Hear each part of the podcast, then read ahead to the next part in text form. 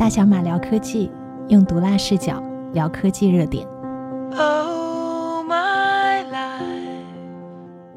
is changing every day. 每周聊三个车和科技热点，我是小丹尼。我是大卫，我是电动艾玛。那今天三个话题都和买买买相关啊。第一个是字节跳动要放慢买买买的脚步了啊，他们要把自己的这个战略投资部给裁撤了。其实去年我还跟他们战投部打过几次交道的，没想到今年就给这个原地解散了啊，这个还是真没想到的。而且瞬间好像是这个新闻发出来就几天之内就被证实是真的了。对，是的，而且他们其实今年也没有停止他们这个买买买的脚步，光是在一月份的时候，他们仍然投资了几家这个公司。对的，啊、啊我不知道这个大家对战投部熟不熟悉啊？大卫是之前应该最近也是融资了一轮嘛，嗯，你应该接触了对，还是蛮熟悉的。对，实际上我们在接触投资人当中会把这个分成两类嘛，一类就是战投，就是所谓的 CVC，就是企业内的这种投资公司；还有一类就是比较传统的这种投资公司，像这个 IDJ、红杉啊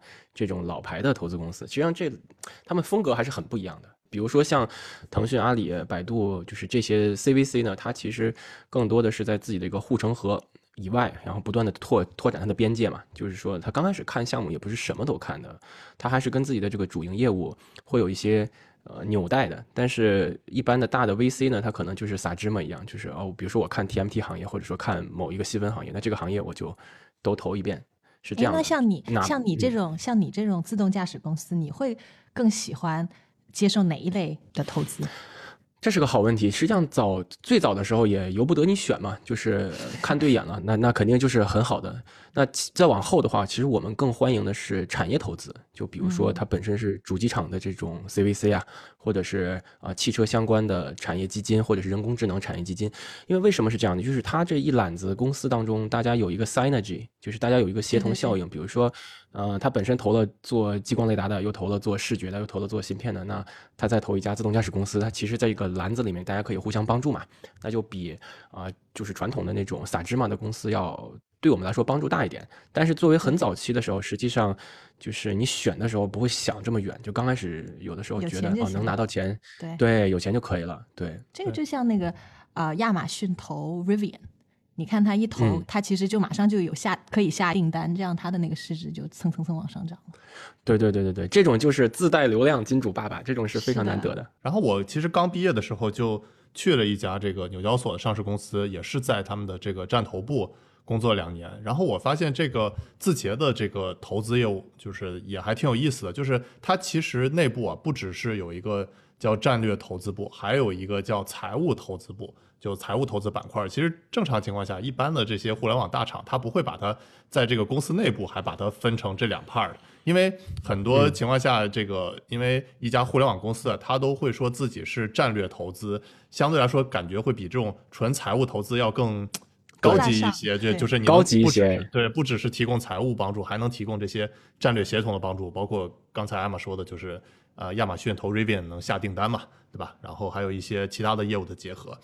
对，像腾讯投了这么多游戏公司，这都是直接带着钱带流量就过来了。然后还有有时候互联网公司他们也会自己，就是说，如果他们真的做财务投资的话，他们不会是以就是比如说自己这个公司大的为主体，他们会比如说去一些其他的基金做这种 LP，甚至是他们这些创始人去做 LP。比如我知道的像张一鸣，他自己就会嗯在类似这种源码资本去做 LP。还有一家就是我知道的一个不能透露姓名的一个基金吧。那个其实张一鸣和刘强东都是在里头做 LP 的，所以很有意思是这个本来字节它内部的话，它还分成这个战略投资和财务投资。那这次新闻其实是不仅是战略投资部，它的这个人都分到了各个业务线去做战略，而且还有它的这个本身，它有一个叫财务投资部，也是原地解散了。嗯嗯，这个其实是我觉得和其他的这个战略投资部有不同的地方。对。当然，从另一方面呢，就是我也有很多做投资的朋友，就是当然他们都是中小规模的这种 LPGP 的这种基金，实际上在资管新规出来之后，他们面临的压力是非常大的，就是呃，他们首先拿钱是比较难。其次呢，因为这种 CVC 就是像这个 BAT，包括字节、小米、美团，他们的溢价能力是很高的，所以就导致了这个市场上是饱的饱死，饿的饿死。实际上有一种对市场来说不是很良性的这么一个现状在里面。而且就其实有的时候，互联网大厂啊他说是做这种战略投资，但是它本身的背后还有一些其他的这个意愿嘛。就比如说像字节，其实是把投资有的时候是当做看上一个团队，然后就有点像这种规模化的招聘，就相当于整个嗯业投资把你这个团队收购过来。然后我查一下，像他现在的这个副总裁朱俊，就其实就是原来 TikTok 前身 Musically，然后的这个创始人，还有他的一些其他的一些高管。北京字节跳动 CEO 张楠其实也是这个他之前都是创业的，然后直接张一鸣把他们那个团队给收下来了。嗯，这个是规模化招募团队是一个，还有一点就是有的时候。呃，他本身这家大公司想要去开拓一个新的领域，他就会通过这种战略投资去，有点像做调研的感觉。有的时候他哎问了问了半天创业者，然后这个行业怎么样？你觉得是挑战有什么？然后你们竞争力这个差异化是什么？然后完事儿了，他转身他自己做。然后其实之前艾玛做创业的时候就经历过这个事情哈。对我我们当时是做一个教育的项目，然后呢，就是呃去那个宏泰资本，就是俞敏洪投的一个呃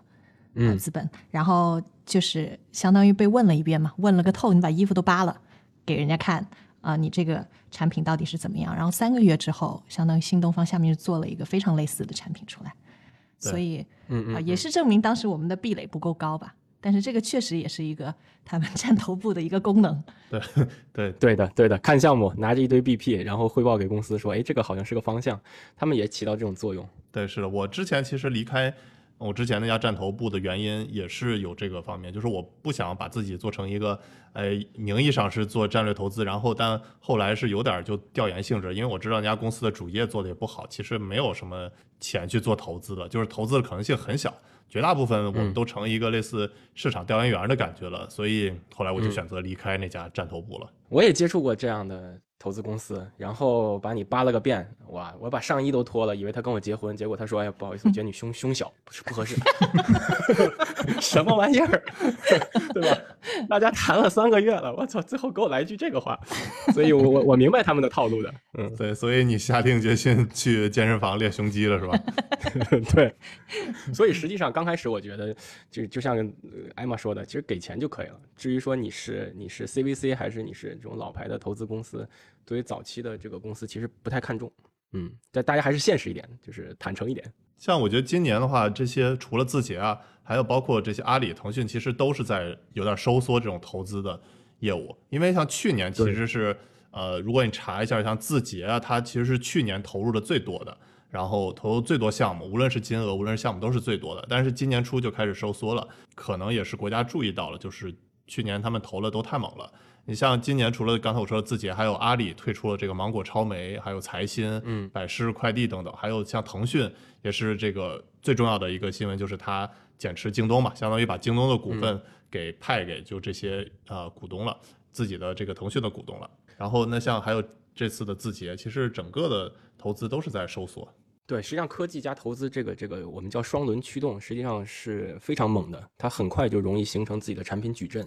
然后在这个矩阵上面再盖护城河，就容易形成一种垄断吧。咱咱们姑且叫它是一种一种垄断形式。实际上，对于很多初创公司来说，这个行业就被变得不像原来这么容易容易进入了，它的门槛变得特别高。那对于刚才我说的，对于这种中小的基金公司来说，实际上这个整个环境也变得非常恶劣，就是因为资源都挤到头部了。所以，其实我觉得国家可能是在这方面有他的思考吧。对，就说起这个垄断，我就想起那个呃硅谷的创投教父 Peter Thiel 那个《从零到一》的那本书，他当时说了一个观点，我印象特别深。他就是说呢，在这个商场啊，很多人都在骗人，垄断者呢就会为了保护自己而撒谎。他明明是做的很大，比如说谷歌，他是搜索引擎的大大哥，一年就有超过两点五万亿的搜索记录。诶，但是谷歌呢，他不会说他自己是一个搜索引擎公司，他就会把这个圈子放大，他说他自己是一个很多元的科技公司，要伪装成大池里面的一条小鱼。这样不会引起就是呃人肉啊、审核啊、打压啊这种。然后呢，你看到那种特别就是呃其实没啥竞争力、没啥特色的那种中小公司，哎，反而就也会撒谎，把自己包装成一个行业的垄断者。就即使我们去逛个公园，你都会看到嘛，就一个小公园都标榜自己是什么全国最大的以观海为目的的呃海滨公园，就搞得 自很多己定语 对对对，搞得自己像个特别有规模的一个垄断玩意儿。有的时候你看一个公司的措辞，看它怎么样包装自己，也能看出它的那个有有没有垄断，它到底是哪个 level 的。实际上在，在这次这个这个新闻中，我看到的更多是对于就是传统的互联网公司的一种可能未来的一种限制吧。因为说实话，他们呃其实掌握了最大的数据源，那又投了这么多公司，有这么丰富的产品矩阵，实际上很容易在就是说数据方面变成一个托拉斯，然后掌握了我们所有的消费，对吧？从我早上起来，呃刷地铁卡、买东西、下班，所有的行为它都有了。实际上这个听起来也蛮恐怖的。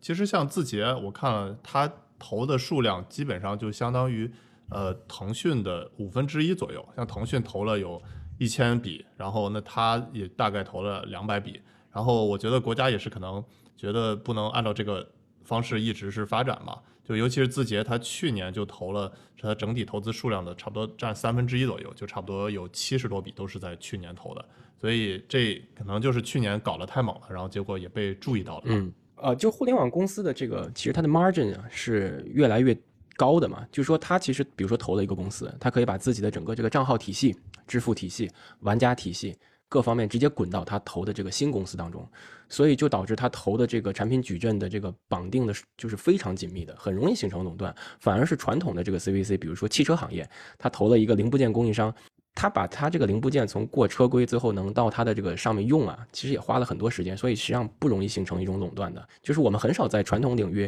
呃，听到了什么，比如说农业公司收购了种子，种子公司收购了农药，最后能形成一个巨大的托拉斯，这个很少听到。但是为什么在互联网行业就经常听到呢？就是因为它整个这个模式非常容易复制，非常容易把自己传统的这个优势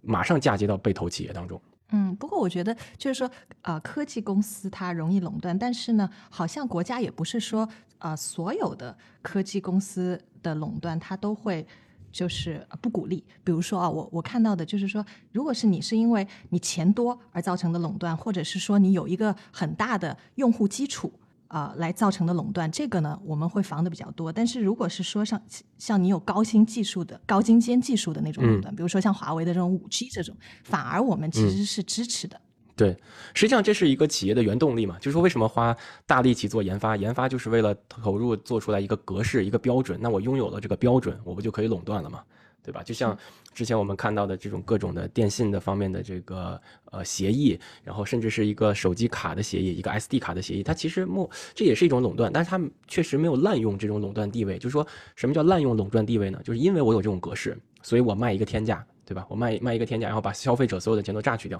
实际上倒并不是这样，所以实际上我们在看待垄断的时候，不应该只看公司的规模嘛，而是应该看它是否滥用了这个垄断的地位。实际上，这里面很经典，就是当年大家都知道的这个微软的这个反垄断法。对，是的。聊起微软，那正好到了我们聊的第二个话题，就是最近微软用六百八十七亿美元把这个动视暴雪给收购了。这个可以说是微软公司史上最大规模的一笔收购案，而且也是这个游戏行业有史以来金额最大的这个收购案。而且在微软收购动视暴雪之后，它其实就已经成为第三大的这个游戏收入公司了，仅次于对腾讯，还有仅次于索尼。对我看了这个新闻之后，然后有一个评论特别逗，就是把那个蝙蝠侠的那个截图拿过来，就是那个应该是闪电侠问蝙蝠侠 What's your superpower again？然后蝙蝠侠说 I'm rich，这就太有钱了，真的太有钱了，就能拿得起这个钱的，应该全世界只有四家公司吧，四五家公司。对，而且是现金嘛，刚才说拿的钱很多，之前像对，比如说 Facebook 收 Oculus 也都是除了现金还要给股份的嘛。那但是像微软这次就直接。六百八十七亿的美元还是现金，这个其实是也是很夸张了。就是你看暴雪动动视暴雪的这个历史最高股价是一百零五美金，它现在收购的这个现金价是九十五美金，那就接近于它历史最高价了。而且像动视暴雪啊，我看就它其实是分成它的收入现在分成三大部分，第一部分是就是动视，然后第二部分是暴雪，还有就是它的子公司 King，就是做 Candy Crush，对 Candy Crush，对 对。一个简单到不能再简单的游戏，但是确实是现金牛，太牛了，现金牛。对，然后它现在的动视收入主要是靠这个 Call of Duty 使命召唤，它的暴雪就是它还是它这些传统的魔兽世界，然后啊还有就是 King 就刚才说的 Candy Crush，但其实暴雪的名气感觉是比这个像动视啊还有这个 King 要要强很多。但其实是它这个对的对的收入，它目前只是动视的这个三分之一，然后暴雪的收入跟 King 也都差不多。对你很难想象 King 就是那么一个简单粗暴的游戏，然后跟暴雪的收入是一样的。我只能说，暴雪是一个精品公司，就是类似这种电影的精品 studio 吧，就是它打造每一个产品的一个周期都很长，然后又耐玩的时间很长。你像这个星际争霸呀、魔兽争霸，这都玩了多少年了？这都是咱们初中小学的时候玩的吧？他还是能帮他现在在一直变现的，所以说明他这个 IP 啊，当年打造的时候确实是很用心。反而是这个 Activation 动视，就每年就是 Call of Duty 就换个皮，一战完了二战，二战完了未来战争，反正就是那一套东西。哎，那刚才像大卫你也说了，就是微软用很高的溢价去把这个动视暴雪给收购了。那如果你从微软的角度来看的话，它为什么愿意出这么高的溢价去把它收了呢？对我，我有两个点思考，当然大家也可以纠正我。第一个就是所谓这个 Metaverse 这个元宇宙的概念，就是你看 Facebook 不是把名字改成 Meta 了吗？那微软就说，微软说我变不了元宇宙，我直接把宇宙给你买了，所以 第二天，第二天就买了个宇宙过来。就是首先是这个元宇宙的概念，而游戏是比较容易承托元宇宙概念的这么一个场景嘛。那第二点呢，实际上就是如果我们看奈飞，其实奈飞它是一种嗯，就是订阅模式。这种订阅模式对于传统的电影行业来说是一种挑战。那么我们把这个模式复制到微软，我们再看，实际上微软它手里有这个 Xbox 这个主机，又有 Xbox 这个叫 Game Pass，呃，网友们戏称叫西瓜皮，就是它这个游戏账号体系。月付的实际上就是一种订阅模式。那它接下来的就是像呃奈飞这样，要把大量的 IP 裹在它的整个这个体系内，所以它其实收购了这个动视暴雪，更多的是把它所有的 IP，把这游戏放到它这个大的篮子里面，然后之后就可以靠它这个西瓜皮的这个账号体系，不断的在做月租、在收费了，就变成了一种订阅模式。因为实际上游戏啊，说实话，你卖一个 copy 一个 copy 这么卖，绝对没有做订阅赚钱的。是的，正好说到了这个它的西瓜皮，或者有的叫 XGP 嘛，就是 Xbox 嗯 Game Pass 的这个，其实是在二零一七年六月微软就推出这个服务了。然后目前我查了一下，大概它订阅用户数有两千五百万左右。然后我其实看了微软的另外有一张图，它做过一张图叫 The Gaming World，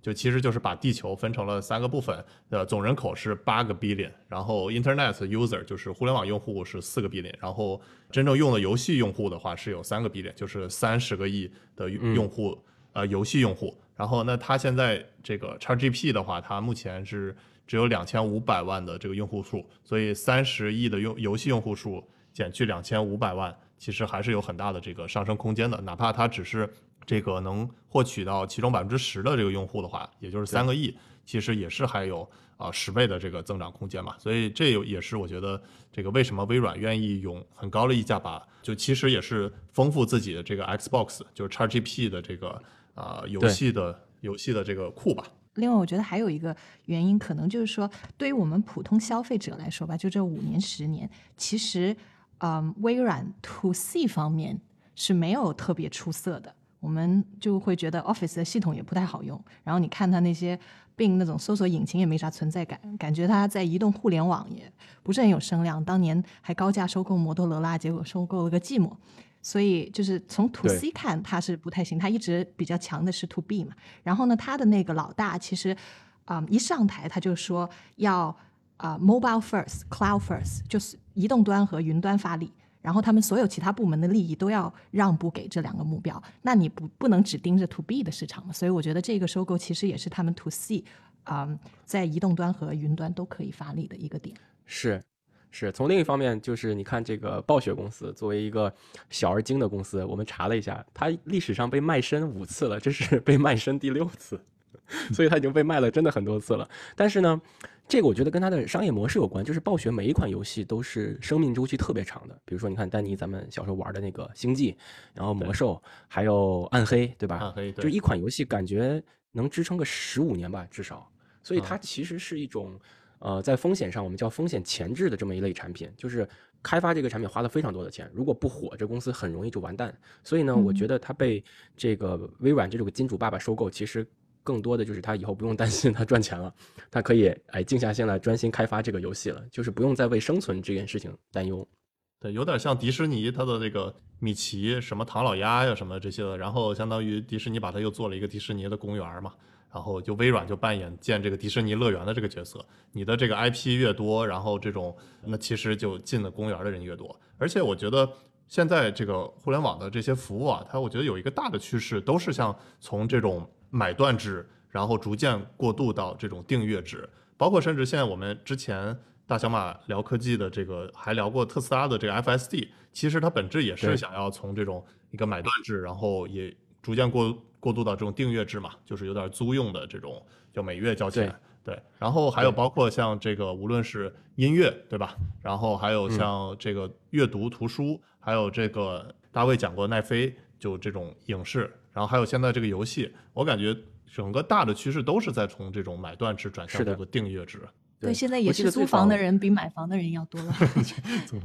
其实我记得最最早那个暴雪的游戏就是《星际争霸》进入中国，《星际争霸二》进入中国的时候，它就不是在就是在英国那种或者美国买断制，它就是月租的，然后卖给了网易，然后一个月可能十几二十块钱。实际上对于中国消费者来说，这么大一个人口基数，你说花大几十美金买一个游戏，其实很多学生是付不起的嘛。它这种订阅制相当于说一下子降低了门槛，然后靠这种庞大的基数，让游戏公司有源源不断的现金流。我觉得这个模式确实非常好。但我觉得也是从看这个这个行业到底是发展到什么一个阶段嘛，就是像如果是比如说呃玩家很多，然后它是构成一个平台，让消费者选择很多。呃，然后那我觉得是对订阅是比较合适的，对吧？就是相当于你付月租，然后你能尝试的东西很多。但是其实如果这个平台它你的这个选择很少，就拿还是拿特斯拉来举例吧，你无论是这个 FSD 租用还是一项买断，其实本质它用的都是一项服务嘛，都是这个 FSD，而且还是期货，很多功能都没开。但是像这种奈飞啊，然后像这种啊、XGP 啊，就西瓜皮啊，其实都是呃，相当于你用租用的这个钱，你可以体体会到更多样的服务。我觉得这个本质还是不太一样的。就是你当你一个消费者用租用的价格能体验的更多的时候，那其实是对消费者来啊、更合适。当然也要考虑它这个价格问题啊。但是目前我觉得比较成熟的订阅制模式都是能这个给你选择很多的。像微软这次买暴雪，东视暴雪，我觉得也是要丰富它的这个资源库嘛。嗯，对，其实让我们做一个类比，就是游戏的订阅、呃音乐的订阅和这种电影电视剧的订阅，最赚钱的还是游戏的订阅，因为它这个生命周期非常长。音乐呢，你可能比如说 QQ 音乐呀、或者其他的音乐，你可以买一个月租，然后每天听一首歌，你都不会腻。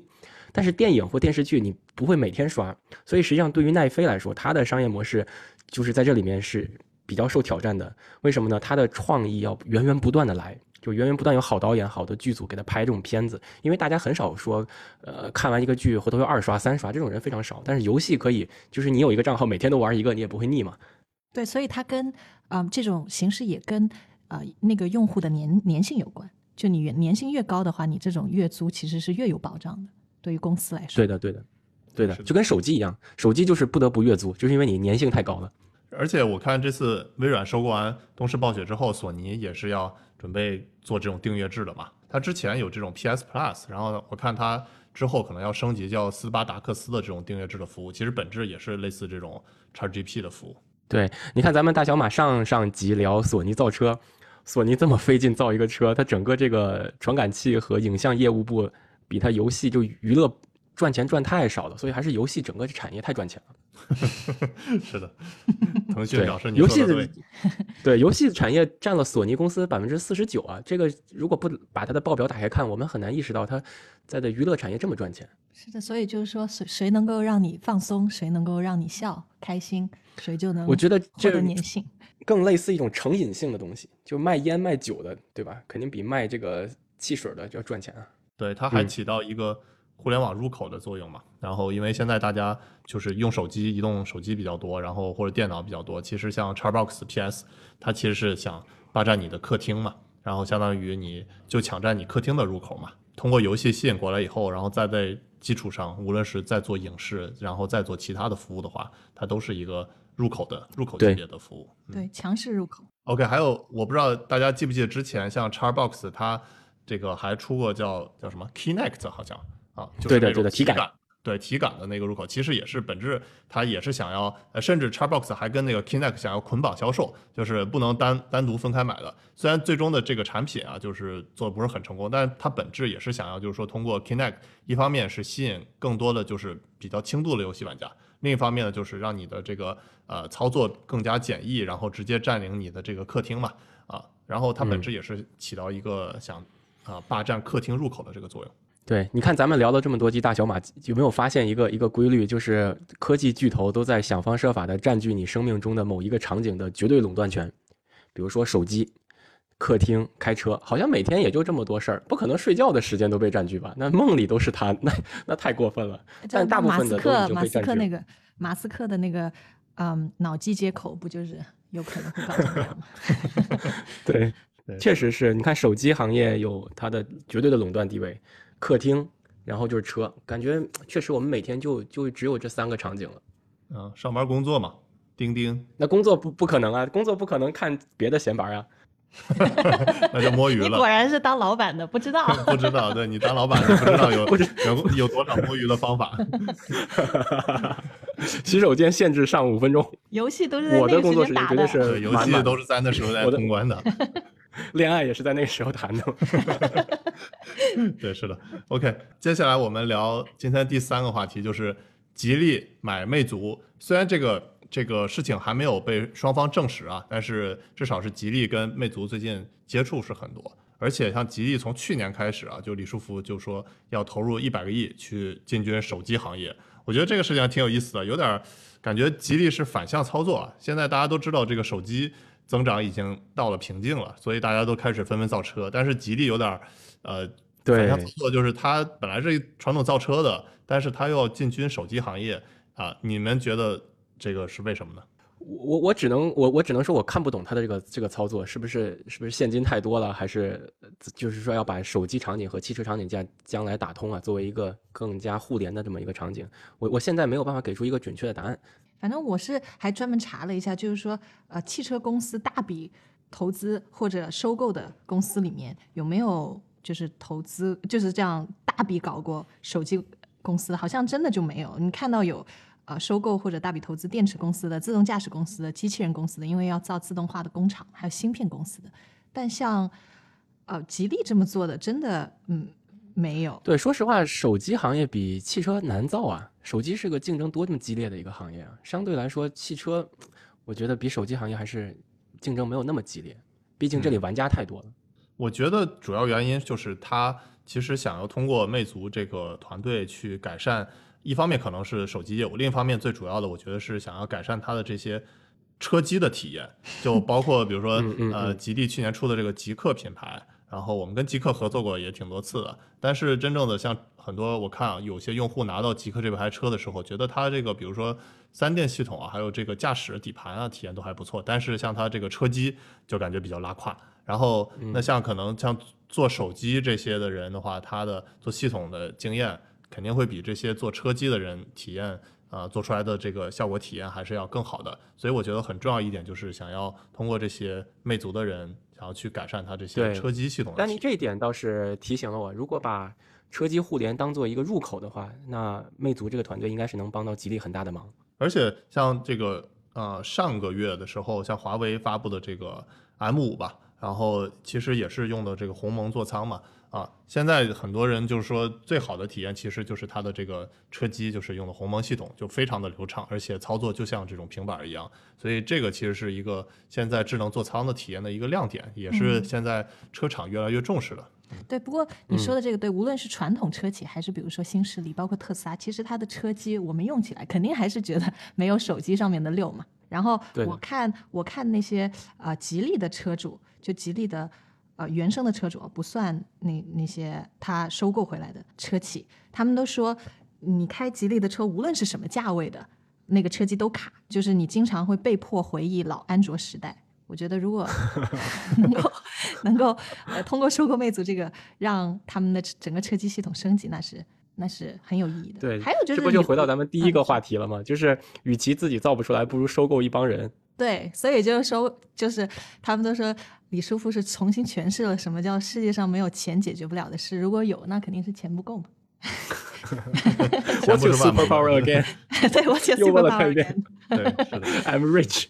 对，然后还有，我觉得，嗯，这个呃，吉利它其实真的很很想很想把这个新能源车做好。对，是的，你通常一个车企你能推出就是一个品牌做得好，已经很不容易了。你看它先后推出了几何、极星、极客，全都是亲儿子啊，让这些亲儿子哦对，然后让这些亲儿子全部左右互搏。你说他要有多有钱，才能这么 这么干呢？对对，但他其实实际上的这个新能源车销量是呃目前还不太行的。我查了一下，他上个月十二月的时候，他卖了是总共是卖了十五万八千多辆这个车，但其中只有一万八千多辆是这种新能源车，其实大概占比也就百分之十一点八四。我在这个差不多一年之前吧，也做过吉利的这个呃视频，当时的话，它的这个新能源车占比就大概百分之七八吧，但现在进步了一些，然后占了百分之十一点八四，但是占到它这个整体大盘子里头还是非常小的一个量啊，就是而且还有一点，我做了一个对比啊，就是目前我看吉利汽车市值是差不多一千八百多亿的这个港元。而理想汽车其实都比它的这个市值更高，理想目前的市值差不多两千两百亿的市值，但是你对比一下两者的这个车的交付量，其实差的是非常非常多的。像去年二零二一年，吉利卖了一百三十二点八万辆，一百三十多万辆，但理想其实只是卖了九万多辆，对，400九万零四百九十一辆啊91。然后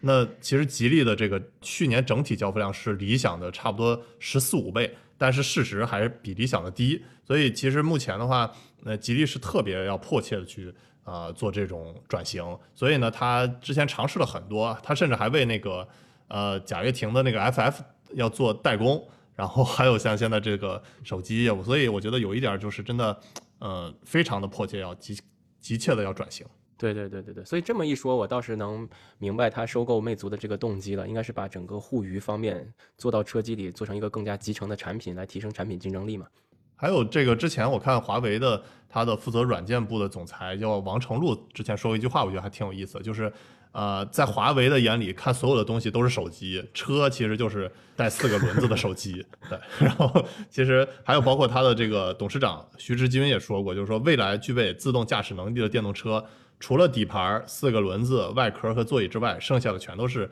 用华为的这些技术。所以呢，其实目前呢，像吉利的这些呃造车的经验虽然很丰富吧，但是像未来的车的这些技术的话，还是有很多的呃需要补齐的这个短板。嗯丹尼，你说这个话让我想起那句名言，就是李书福说的：“造车嘛，不就是两个沙发加 四个轮子吗？” 所以你看，感觉 mindset 上有点不一样。对，是的。然后还有呃，我今天还看到了一个新闻，挺有意思，也是我们上期节目还聊过那个换电，宁德时代推出了换电嘛。嗯那今天其实吉利有推出了一个全新的换电的出行品牌。就是它相当于换电，它也要开始搞了，所以我觉得像吉利真的是啊、各种都在尝试。嗯嗯嗯，对，吉利也跟百度有嗯合作，对极度极度，极度对极度，对对，然后应该是今年 Q 二极度这个车就会下线了。对，而且它是要做成，它不叫车，它叫机器人儿，车机器人儿，对，对，当然自动驾驶的车本身跟机器人之间的界限稍微有点模糊，因为毕竟叫叫 robo robo taxi 对吧？robo 对 van 就是 robo 开头的。对，所以这次你们看好这次收购吗？对我是挺看好的，我希望他能把在在手机时代，起码这个手机当年上半场的那个辉煌，放到车机里面，就包括这个影音啊、车机互联啊，还有一些增值服务啊、皮肤啊等等等等，嗯都能在这个车里得到体现。我觉得黄章的团队应该很擅长做这种产品。对，而且魅族也开始就是在收购之前就已经开始入局智能家居领域嘛，就嗯这个跟小米有点像。那其实我们都说，就是嗯汽车再往下发展的话，它里面其实就有一点想打那种啊、呃室内家居的那种风格，所以就是万物互联的话，这个也是一个机会。好，那个马上过年了，我们想增加一个环节，就是聊聊最近呃大家用的一些好物，或者是踩过的一些坑啊。我我最近推荐大家就是啊，这个不是恰饭啊，但是我是觉得大家还是真的可以体验一下。我之前节目也聊过，就是 Pico 啊，元宇宙的那个 VR 设备。对，就是也是这期我们聊了，字节前段时间投了，就啊、就买了这个 Pico 啊，就是 Pico Neo 三，因为为什么要推荐呢？就是因为它确实是目前能你能买到的比较完善的，而且价格也相对比较合适的，差不多三千块左右的一个啊、元宇宙的体验设备吧。啊，然后我而且我觉你是不是拿得它也是去看韩国女团啦？天天看韩国女团。啊，不仅是看韩国女团，而且还就是要体验一下下一代技术的这个，就其实也有可能会跟我们之后的一些投资项目相关。就像那个早期你使用电动车、使用特斯拉的时候呢，在大家还没有就大众还没有完全去接受的情况下，你提前体验这些新的产品的话，其实在这个之后，我觉得还是会有一些投资机会。我的话，最近我是呃，其实我是那个手就智能手表的重度使用者，因为它会提醒我几点钟站起来，几点钟喝水。就对于我这种日常上班工作狂来说，这个是很有必要的。然后还有一个就是啊、我又买了一个新品牌的消噪耳机，就是 BOSS 的那个新的消噪耳机。然后在高铁上、飞机上，我就完全可以哎，可以沉下心来，就是不受周围的环境干扰，然后看看书啊什么的，就给自己找一找短暂的这个安静的时光。哦，我要说一个跟你相反的案例，我也买了一个耳机，是 Beats 苹果那个 Beats 的耳机，完全是一个坑，真的谁买谁知道。造型造型真的好酷啊，但是戴上那个头，你简直觉得整个头像一个金金箍咒似的，完全不可以呼吸。我戴着那个耳机三天写不出憋不出一句文案，怪他，都怪他。对，而且想卖还那个价格巨低。哦，对对对，我们拿想拿去呃那个爱回收把它卖掉。当时我买好像是两三千块钱吧，然后呢卖哎，我给你出个主意。什么主意？那个。如果下次你呃不，你下次再有这种想要这种环境的时候，你可以坐到你的车里面。就是我发现家里再好的家庭影院都没有车里这个音响摆放的科学，然后也没有车内的这个听的环境好。就哪怕是个很便宜的车，它的音响摆放都是很符合声学的。嗯，你是不是就那种开车回家，然后先在车里到了，先在车里 点根烟？啊，你 太懂我了，你太懂我了。深夜回家，先在门口听听几首歌，沉浸一下。关注大小马聊科技用毒辣视角聊科技热点 oh my life is changing everyday in every